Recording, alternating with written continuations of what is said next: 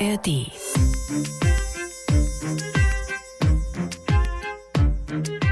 Es gibt diesen kurzen Comic der französischen Zeichnerin Emma. Und die Geschichte, die sie erzählt, die geht so. Sie war bei einer Freundin eingeladen. Weil die Freundin noch in der Küche beschäftigt war, hat sich die Hauptfigur zusammen mit dem Vater des Hauses auf die Couch gesetzt und mit ihm gequatscht. Währenddessen kümmert sich die Freundin um das Kind und kocht noch schnell ein Abendessen fertig. Als der Topf überkocht, sagt ihr Mann, du hättest doch was sagen können, ich hätte dir doch geholfen. Ich habe durch diesen Comic das erste Mal so richtig verstanden, was Mental Load oder psychische Belastung eigentlich bedeutet. Der Mann aus dem Comic hätte sich ja auch selbstständig um das Kind kümmern können. Es ist ja auch seins. Für den Influencer Sebastian Tigges ist der Fall aber klar zu sagen, man will mehr Vater sein und mehr Zeit mit den Kindern investieren und auch haben, dann muss man das halt auch machen. Und das bedeutet eben auch sehr viel Unannehmlichkeit. Also es ist ja nicht nur Happy Place und ich spiele zu Hause mit den Kindern, das ist mega geil, sondern auch mehr Verantwortung, mehr gedankliche Arbeit, Mental Load, da überall Verantwortung zu übernehmen und nicht zu sagen, ich helfe meiner Frau bei der Kindererziehung und ich helfe meiner Frau im Haushalt und bla bla, sondern ich erziehe die Kinder, ich bin 50 Prozent. Das Rollenverständnis junger Männer hat sich in den letzten Jahren stark verändert. Das Elterngeld nutzt aber nicht einmal die Hälfte aller frisch gebackenen Väter. 2020 haben rund 43 Prozent Elterngeld bezogen. Warum ist diese Lücke noch immer so groß? Darum geht es heute bei MDR Investigativ hinter der Recherche. Hier sprechen wir mit JournalistInnen über ihre Recherchen, ihre Erlebnisse während der Dreharbeiten und ihre persönlichen Eindrücke. Ich bin Esther Stephan und ich freue mich, dass Sie zuhören. Und heute spreche ich mit Daniel Tautz, der sich für Exactly auf die Suche nach den neuen Vätern begeben hat. Hallo Daniel. Hallo Esther. Bist du eigentlich selbst einer dieser neuen Väter? Die kurze Antwort wäre wahrscheinlich ja, zumindest weil ich selbst seit knapp zwei Jahren ein Kind habe und mich dementsprechend in dem Kosmos bewege, mir diese Fragen stelle und auch von der Haltung her eher als neuer Vater zu bezeichnen wäre. Je länger ich aber irgendwie da in der Recherche war und an dem Film gearbeitet habe, umso kritischer sehe ich auch den Begriff neue Väter. Zum einen, weil er irgendwie ein bisschen falsche Erwartung schürt, ne? so nach dem Motto neue Väter, jetzt ist alles neu, jetzt ist alles schick und alles anders. Und vielleicht auch unsere Generation so ein bisschen hochjazzt. Vielmehr glaube ich auch, dass die Väter immer die neuen Väter waren. Also wenn du mal schaust, dass ich ein ganz anderer Vater bin und auch sein kann als mein Vater wiederum. Und auch mein Vater und dessen Generation war ja schon ganz anders als die von meinem Großvater, wo es für die Männer ja teilweise fast verpönt war, den Kinderwagen zu schieben und so. Also von daher gab es irgendwie schon immer die neuen Väter und wir sind, glaube ich, noch nicht die Spitze des Eisbergs. Aber lass uns noch mal auf die jetzige Generation der Väter schauen. Woran erkenne ich die eigentlich? Was machen die anders als ihre Eltern? Na, ich glaube, wenn du dieses Klischeebild, man hört es ja oft in Medien oder im Internet, ne, irgendwie die neuen Väter und dann sieht man irgendwie einen Vater vor sich mit Tragetuch am Spielplatz und so. Wenn wir mal versuchen, das Klischee so ein bisschen zu durchsteigen und ein bisschen genauer anzugucken, geht es, glaube ich, viel mehr darum, dass die Väter von heute durchaus mehr Nähe zu ihren Kindern haben oder haben wollen und dass es auf jeden Fall gebräuchlicher ist, über Gefühle zu reden. So war auch mein Eindruck und auch beim Film, alle Väter, mit denen ich geredet habe, da spielte das schon eine größere Rolle als wiederum bei deren Vätern. Ne? Und ich glaube, da ist so ein bisschen dieses Bild vom starken Papa so ein bisschen ins Bröckeln gekommen. Und ich glaube, es gibt heute auch mehr Väter, die generell diese Vaterrolle überhaupt hinterfragen oder sich generell damit beschäftigen, was das ist. Allerdings wird das auch immer noch, glaube ich, oft durch die Frauen angeregt. Von daher so eine Mission an die neuen neuen Väter wäre da vielleicht auch ein bisschen mehr Eigeninitiative. Ja, wie viele das sind, ist natürlich auch schwer zu sagen. Also die Zahlen gehen natürlich hoch. Du hast es ja gerade erwähnt, irgendwie 43 Prozent nehmen jetzt Elterngeld. Das ist doppelt so viel wie vor 10, 12, 13, 14 Jahren noch aber es ist halt immer noch nicht mal die Hälfte und ich glaube, das macht ziemlich deutlich, dass da noch ganz viel Luft nach oben ist, auch bei den neuen Vätern von heute. Wir hatten da im Vorgespräch so ein bisschen Verständigungsschwierigkeiten, weil ich nämlich keine Kinder habe. Kannst du noch mal erklären, Elternzeit, Elterngeld, was ist das eigentlich? Also generell möchte dir der Staat mit Elterngeld und Elternzeit ermöglichen, dass du dich um dein Kind kümmern kannst und dir damit sozusagen auch eine Zeit ermöglicht, in der du halt nicht arbeiten musst. Gibt aber nochmal den Unterschied zwischen Elternzeit und Elterngeld. Also Elternzeit heißt einfach, das kannst du auch nehmen, wenn dein Kind noch vier, fünf Jahre alt ist. Das heißt einfach, dass dein Arbeitgeber dich für diese Zeit freistellen muss und du sozusagen die Zeit mit deinem Kind verbringen kannst. Heißt aber nicht, dass du da Geld bekommst. Das gibt's nur beim Elterngeld. Und das Elterngeld zumindest das Basiselterngeld, darauf hast du nur Anspruch in den ersten 14 Monaten nach Geburt des Kindes. Also wenn das Kind so gut eins geworden ist und das Elterngeld kannst du dir mit deiner Partnerin oder mit deinem Partner frei einteilen. Das heißt, du kannst sagen, wir machen halb-halb. Oder du kannst auch sagen, wie es die meisten machen, die Elterngeld nehmen, der Mann nimmt die klassischen zwei Monate. Die gibt's nämlich als Bonus, wenn beide was nehmen. Und die Frau nimmt dann häufig die zwölf. So ist tatsächlich, ich würde sagen, leider noch der Regelfall. Und während dieser Elterngeldzeit bekommst du dann ungefähr zwei Drittel deines Nettoeinkommens weiter bezahlt. Diese zwei Monate, weißt du, warum da immer noch so wenig Väter sich diese Zeit nehmen? Du meinst, warum sie nur zwei Monate nehmen? Genau, ja. Zwei Monate musst du nehmen, damit du diese Bonusmonate kriegst, diese ominösen zwei Partner-Bonusmonate. Aber sie könnten ja auch mehr nehmen, ne? Sie könnten auch mehr nehmen, ja, und das ist der spannende Punkt. Ich habe mir auch viele Umfragen, Studien dazu angeguckt. Wenn du mal schaust, warum sich Väter gegen Elternzeit oder gegen mehr Elternzeit entscheiden, dann sagt eigentlich mehr als die Hälfte, 53 Prozent sind das wegen des geringeren Einkommens. 38 Prozent, also ein bisschen mehr als jeder Dritte, sagt, weil ich berufliche Nachteile fürchte. Ne? Ne? Also weil ich vielleicht Schiss davor habe, irgendwie meinen Posten zu verlieren oder auf Arbeit hinterher zu hinken. Und jeder Dritte gibt an, dass sich vor allem die Mutter um das Kind kümmern wollte. Also dass die Mama proaktiv gesagt hat, nö, ich will mit dem Kind zu Hause bleiben und für den Vater gar nicht mehr Elternzeit da war als vielleicht die zwei Monate oder tatsächlich gar keine Elternzeit übrig war. Das sind so die reinen Zahlen, aber da muss man natürlich auch nochmal genauer hinterfragen, kann man sich's wirklich nicht leisten oder will man sich's vielleicht auch nicht leisten? Das überhaupt in Frage zu stellen, ob man auch mal ein paar Monate mit ein bisschen weniger Geld auskommt. Du hast ja selber auch noch mal eine Umfrage gemacht. Was ist da denn rausgekommen? Also es ist mega spannend gewesen. Die Erwartungshaltung war natürlich klar, so schön wie es auf dem Papier klingt und man ist rechtlich mit dem Elterngeld wunderbar abgesichert, weil es sollen keine beruflichen Nachteile entstehen und man hat einen relativ hohen Kündigungsschutz. Und bei den meisten großen Betrieben ist es tatsächlich auch nicht so das große Problem. Die kriegen dann auch so eine Elternzeit gut weggepuffert. Aber es gibt so viele Schlupflöcher und auch viele Geschichten, die ich gehört habe, wo das durch Hintertüren oder über Umwege irgendwie ausgehebelt wird. Gerade bei kleinen Betrieben, ne, lass es ein kleiner Handwerksbetrieb sein, wo es krass ist, wenn von drei Leuten nur noch zwei da sind und das Problem dann auch sozusagen bei der anderen hängen bleibt. Da erleben auch die Väter teilweise richtig blöde Sachen. Und wir haben über MDR Fragt zum Beispiel so einen Aufruf gemacht und wir haben auch auf Insta, auf Facebook gefragt, dass sich Väter melden können und melden sollen, wenn sie sowas erlebt haben. Und da war wirklich alles dabei. Also von Leuten, die zu Unrecht als Teamleiter herabgestuft wurden, bis hin zu Leuten, die gekündigt wurden. Das waren schon ganz schön krasse Geschichten und das setzt natürlich auch keine weiteren Anreize, sich als Vater da aktiv einzubringen. Wir haben jetzt schon so ein bisschen drüber gesprochen, was so die Werte dieser neuen Väter sind. Die verstehen sich vielleicht auch irgendwo als Feministen. Die wollen Anteil an der Familie haben. Die wollen natürlich auch einen Anteil daran haben, zu sehen, wie das Kind aufwächst. Aber gab es auch Väter, die dir vielleicht zurückgemeldet haben, dass sie so dieses neue Rollenverständnis überhaupt nicht nachvollziehen können? Ich muss sagen, bei den Dreharbeiten zum Film selbst weniger, obwohl da auch eine relativ große Spanne an Vätern dabei war. Aber ich war sehr überrascht, wie viele Kommentare dann gerade nach der YouTube-Veröffentlichung, da kann man es ja wunderbar mitsehen, in welche Richtung so die Diskussion gehen. Da war ich schon überrascht, wie viele das noch so sehen und wie viele auch ganz klar sagen, ey, bei uns ist die Frau für die Kids verantwortlich, das hat die Natur so vorgesehen. Ja, und das war auch so ein Punkt, wo ich es auch interessant finde, weil die Bindungsforschung eigentlich was ganz anderes sagt und alle aktuellen Studien zum Thema zeigen auf, dass bis auf das Stillen der Mann, der Vater auch alles leisten kann und dass es im Gegenzug sogar mega wichtig ist, vor allem für die Vater-Kind-Bindung, gerade in den ersten Jahren, wenn du dich da aktiv einbringst und wenn du da bist für das Kind. Zum einen dafür, das ist, glaube ich, auf der einen Seite der Hintergrund, warum das so wichtig ist. Es ist aber, glaube ich, auch wichtig, um einfach ein Verständnis zu haben, was die Partnerin in dem Falle auch einfach liefert und leistet. Wenn du das nie gemacht hast, dann hast du da ja auch keinen Einblick rein, was da alles dranhängt an so einem Alltag mit Kind zu Hause. Und da war ich schon überrascht, wie viele schon noch so klassische alte Rollenbilder haben und die auch zu Recht so sehen. Du hast unter anderem in einer Kurklinik gedreht, in der Vater-Kind-Kuren angeboten werden. Das habe ich noch nie gehört. Das ist ein ziemlich seltenes Angebot, oder? Ja, also ehrlich gesagt, der Begriff, der hatte ich auch nur, nur ein, zwei Mal vorher auftauchen hören. Dabei gibt es das eigentlich schon eine ganze Weile und mittlerweile auch gar nicht mehr so selten. Aber es ist in der Öffentlichkeit irgendwie noch nicht so krass angekommen, so dass Vater-Kind-Kuren einfach ein Ding sind, das auch Väter machen können und machen sollten. Man hat noch so diesen Begriff Mutter-Kind-Kur im Kopf. In der Klinik, wo ich war, da macht das jetzt ungefähr ein Drittel aus. Also ein Drittel der Leute, die hingehen, sind Väter und zwei Drittel Mütter. Das heißt, da hat sich das Verhältnis schon halbwegs angenähert. Aber es ist schon noch auf jeden Fall eine seltenere Geschichte. Und wie war das da? Was hast du da so erlebt?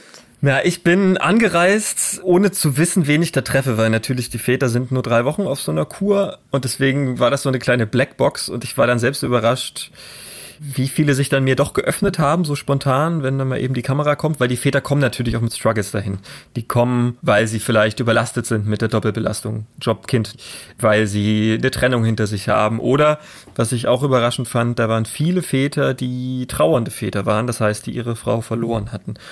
Es war am Anfang natürlich auch so eine gewisse Skepsis noch da oder eine Hemmschwelle auch, mit mir zu reden, aber über den Tag, ich habe da einen Kurtag mitgemacht. Wir haben so eine Achtsamkeitsübung im Wald zusammen gemacht und da hat sich so ein bisschen Vertrauen aufgebaut. Und gerade zwei dieser trauernden Väter, die jetzt eben von einer geteilten Partnerschaft und Elternschaft jetzt auf einmal alleinerziehend waren, haben sich dann auch mir geöffnet. Und das war ein sehr bewegendes Gespräch, muss ich sagen, weil man auch selbst als Vater dann sofort zu sich irgendwie die Brücke schlägt und denkt, krass, wenn das bei uns so wäre da hatte ich großen Respekt auch, dass sie sich so geöffnet haben und mir einen kleinen Einblick in diese, in diese krasse Lebenssituation gegeben haben. Das ging mir beim Zuschauen auch so. Ich fand es wirklich sehr beeindruckend und berührend auch. Und ich habe aber auch so diesen Gedanken gehabt, dass gerade Matthias und Martin, das sind diese beiden trauernden Väter, die man im Film sieht, dass die ja neue Väter wieder Willen geworden sind. Man versucht einfach nur alles fürs Kind dann irgendwie gerecht zu machen und selber hat man eigentlich keine Zeit mehr, um das für sich überhaupt auch mal aufzuarbeiten, was passiert ist und was man erlebt hat. Was hat das mit eurer Vaterrolle gemacht, zwangsläufig? Also von eine geteilte Elternschaft und auf einmal alleine zu sein? Ich glaube, Mutter ist nicht zum Ersetzen. In dem Sinn, weil die einfach für Kinder anders da ist wie Vater. Warum jetzt genau, weiß ich nicht, kann ich nicht erklären.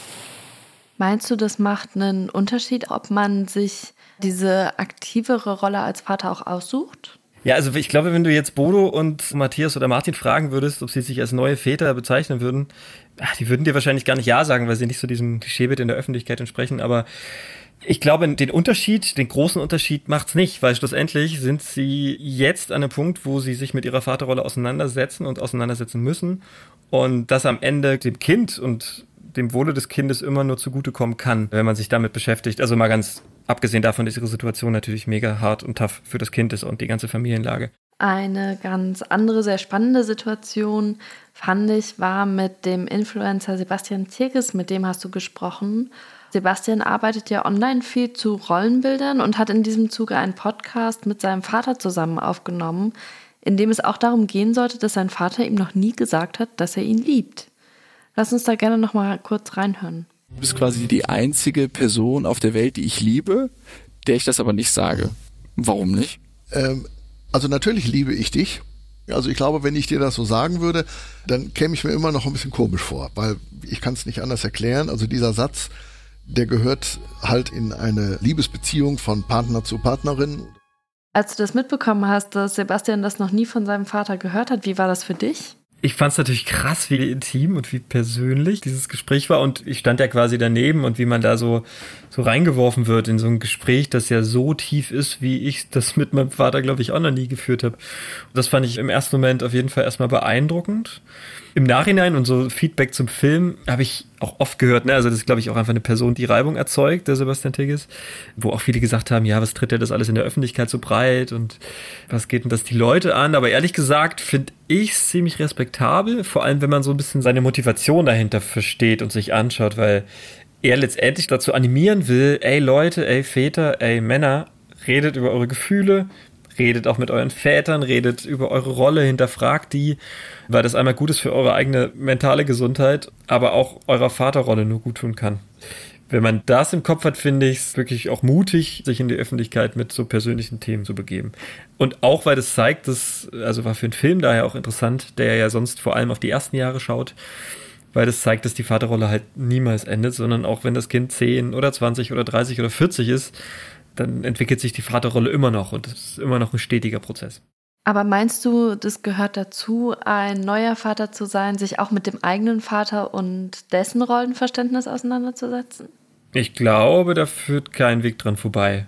Ich merke das selber so bei mir im Alltag. Sobald man selbst ein Kind hat, fängt man an, Dinge zu sagen, wo man seinen eigenen Vater total aus sich rausreden hört. Ne? Also sei es irgendeine Formulierung oder sei es, also das finde ich schon spannend. Und dann merkt man natürlich, wir sind ja total geprägt davon, wie unsere Eltern uns erzogen haben oder wie unsere Eltern mit uns umgegangen sind. Das heißt ja nicht, dass das alles schlecht war, aber trotzdem muss man das immer reflektieren und gucken, was will ich vielleicht auch anders machen. Wo will ich ein bisschen anderer Vater sein, als das mein Papa bei mir war. Und ich glaube, von daher geht es gar nicht ohne den Blick zurück.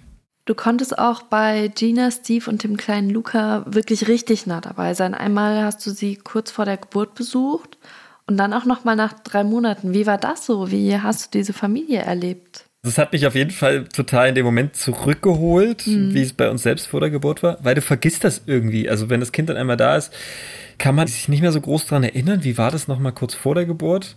Und andererseits, und das fand ich total krass, ahnst du halt vor der Geburt überhaupt nicht, wie es ist, wenn das Kind dann da ist. Und so ein Moment kommt einfach nie wieder, wo so ein Riesenumbruch bevorsteht und man so planlos und ahnungslos ist. Und das nochmal so nah bei Steve und Gina mit beobachten zu können, so ganz kurz, ich war ja zwei Wochen vor der Geburt bei denen, das hat total viele dieser aufregenden Ungewissheitsgefühle irgendwie wieder hochgeholt.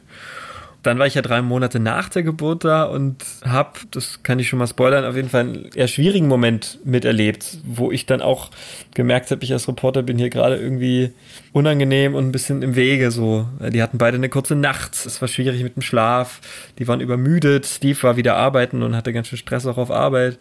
Und am Ende haben wir den Dreh dann auch abgebrochen, weil das irgendwie, das hat gezeigt, wie nah die Realität, auch so harte, anstrengende Momente, aber auch schöne Momente irgendwie zusammenliegen. Das war schlussendlich auf jeden Fall ein sehr realistisches Bild, das wir da zeigen konnten. Du stehst dann da mit dem Kamerateam in der Wohnung und merkst, es ist gerade alles zu viel. Das Kind trinkt nicht richtig und so. Da bin ich den beiden auch nochmal sehr, sehr, sehr dankbar, dass wir dabei sein durften, das zeigen durften, uns dann auch zurückgezogen haben. So ist es halt und das kennt, glaube ich, jeder, der selbst ein Kind hat, weiß, wie nah das zusammenliegt und wie tough die Zeiten dann noch sein können. Und mir ist noch aufgefallen, dass die einzige Mutter, mit der du sprichst, eigentlich Gina ist. War das eine bewusste Entscheidung? Also es war schon der Plan, die Väter bewusst in Fokus zu nehmen, auch mit der Innensicht, wie blicken Väter auf sich selbst und vor allem auch unterschiedliche Väter mit unterschiedlichen Ansichten zum Thema Elternschaft. Ich war dann aber auch sehr dankbar für Ginas stichelnde Art, die ja dann durchaus auch kritische Punkte aufgebracht hat. Ich hatte tatsächlich noch mehr Frauen auch angefragt, zum Beispiel auch die Frau von Sebastian Tigges hätte ich gern dabei gehabt, weil sie ja auch selbst viel offen über ihre Partnerschaft reden und das so auch nochmal ein interessanter Punkt gewesen wäre, weil die Vaterrolle kannst du natürlich nicht sehen ohne die Mutterrolle. Andererseits ist dann so eine halbe Stunde auch relativ schnell voll und ich glaube, die Luft nach oben und die Kritik, die man an den Vätern von heute üben kann und üben muss, ist dann auch transportiert worden durch die verschiedenen Zahlen, Statistiken, Studien, die dann ja einfach zeigen, dass der große Teil eben immer noch bei den Müttern liegt. Deswegen fand ich es dann okay, dass die Väter selbst das erzählt haben und das Ganze eingeordnet wurde, zum Beispiel durch Gina oder zum Beispiel durch die Zahlen und Studien und Statistiken, die es gibt. Was wären denn da so Ansätze, wenn es diese Luft nach oben noch gibt, um Elternschaft gleichberechtigter zu gestalten in Zukunft? Ich würde mal sagen, das Konkreteste, und das am einfachsten zu steuernde ist das Elterngeld. Wenn du dir mal anschaust, das ist vor gut 15 Jahren eingeführt worden und seitdem aber nicht erhöht worden. Der Prozentsatz ist natürlich, der richtet sich nach dem aktuellen Einkommen, aber der Mindest- und Höchstbetrag wurde zum Beispiel nicht erhöht. Wenn du mal schaust, das Mindeste sind 300 Euro wovon du dir keinen Alltag so richtig ermöglichen kannst. Das höchste sind 1800, wo auch wiederum viele sagen, wenn du Kredit abzubezahlen hast oder irgendwie deine laufenden Kosten hast, ähm, dann kannst du dich nicht viel rausnehmen. Und ich glaube, das ist was ganz Konkretes, wo man sagen kann, gerade wenn du dir, ich habe es ja vorhin kurz erzählt, viele sagen eben wegen des Geldes mache ich das nicht oder mache ich wenig. Ist das ein konkreter Punkt, wo man sagen könnte, da kann man ran und da kann man mehr ermöglichen. Das Ding ist aber auch, und ich glaube, das ist der zweite Punkt, dass man Väter auch dazu bringen muss, mal alleine zu Hause zu sein. Also die Elternzeit nicht nur zusammen irgendwie schön im Urlaub zu verbringen, sondern ja, dass man auch mal den Stress und den Struggle mit dem Kind allein zu Hause hat, um auch einfach zu checken, was da alles dranhängt. Für in dem Falle häufig die Frau. Also, ne, wenn du dich nie darum gekümmert hast, Klamotten auf Kleinanzeigen zu kaufen oder irgendwie wieder zu verkaufen, wenn du dich mit dem Thema Kinderernährung, welche Nährstoffe braucht mein Kind und so, wenn du dich dann nicht mit beschäftigt hast, dann sagt sich irgendwie leicht, ja, mal eben was zu essen kochen, mal eben Klamotten kaufen. Aber ich glaube, ein wichtiger Appell wäre, dass Väter das eben auch mal allein durchmachen sollten, zumindest um das Verständnis zu haben, was an so manchmal scheinbar kleinen Alltagsaufgaben dranhängt. Und eine Möglichkeit könnte eben das Elterngeld sein. Sind diese letzteren Punkte, die man ja durchaus auch selbst in der Hand hat, sind das so Punkte, die du auch mitnimmst aus der Recherche für auch deine eigene Vaterschaft? Ja, auf jeden Fall. Also ich glaube, man darf sich da auch nicht ausruhen und manchmal verfällt man so kurz in diesen Modus und muss sich dann auch wieder rausrütteln. Nee, auch bei uns ist es natürlich noch nicht alles 50-50 und fair. Und natürlich wird es nie alles 50-50 sein, weil es geht halt nicht. Es schleichen sich immer so Routinen ein und der eine nimmt mehr Verantwortung dafür und der andere mehr Verantwortung dafür. Aber ich glaube, diese Automatismen dann auch immer mal wieder aufzubrechen und sich eigeninitiativ auch mal immer wieder zu sagen, hey, ich kümmere mich eben sonst vielleicht nicht so viel ums Klamottenthema, dann mache ich das jetzt bewusst mal und fordere das auch ein bisschen ein. Ist, glaube ich, ein wichtiger Schritt, den ich auch für mich so mitnehmen werde. Und das andere ist, glaube ich, dass die Vaterschaft immer weiter sich verändernder Prozess ist und ich hoffe, dass mein Kind dann wiederum nochmal ein ganz anderer Vater wird, als ich das heute bin und das ist auch gut so. Daniel Tautz, danke dir für deine Zeit und auch für deine Ehrlichkeit. Ja, danke, liebe Esther.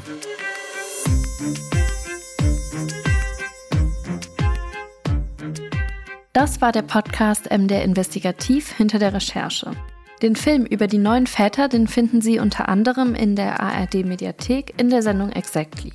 In zwei Wochen hören Sie dann an dieser Stelle wieder meine Kollegin Cecilia Kloppmann.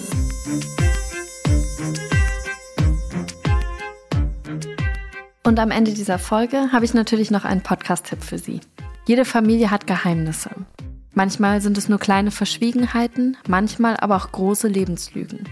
Im neuen Podcast Familiengeheimnisse Sag mir, wer ich bin, werden die ganz großen Geschichten erzählt. Von Menschen, die über Jahre gelogen haben oder belogen wurden. Es geht um geheime Parallelleben, das Verschweigen von Herkunft und Identität, um verschollene Väter und nicht selten auch um Gewaltverbrechen. Familiengeheimnisse, Sag mir, wer ich bin, erscheint mit zwei Folgen am 27. Februar, mit anderen acht Folgen dann im Wochentakt exklusiv in der ARD Audiothek.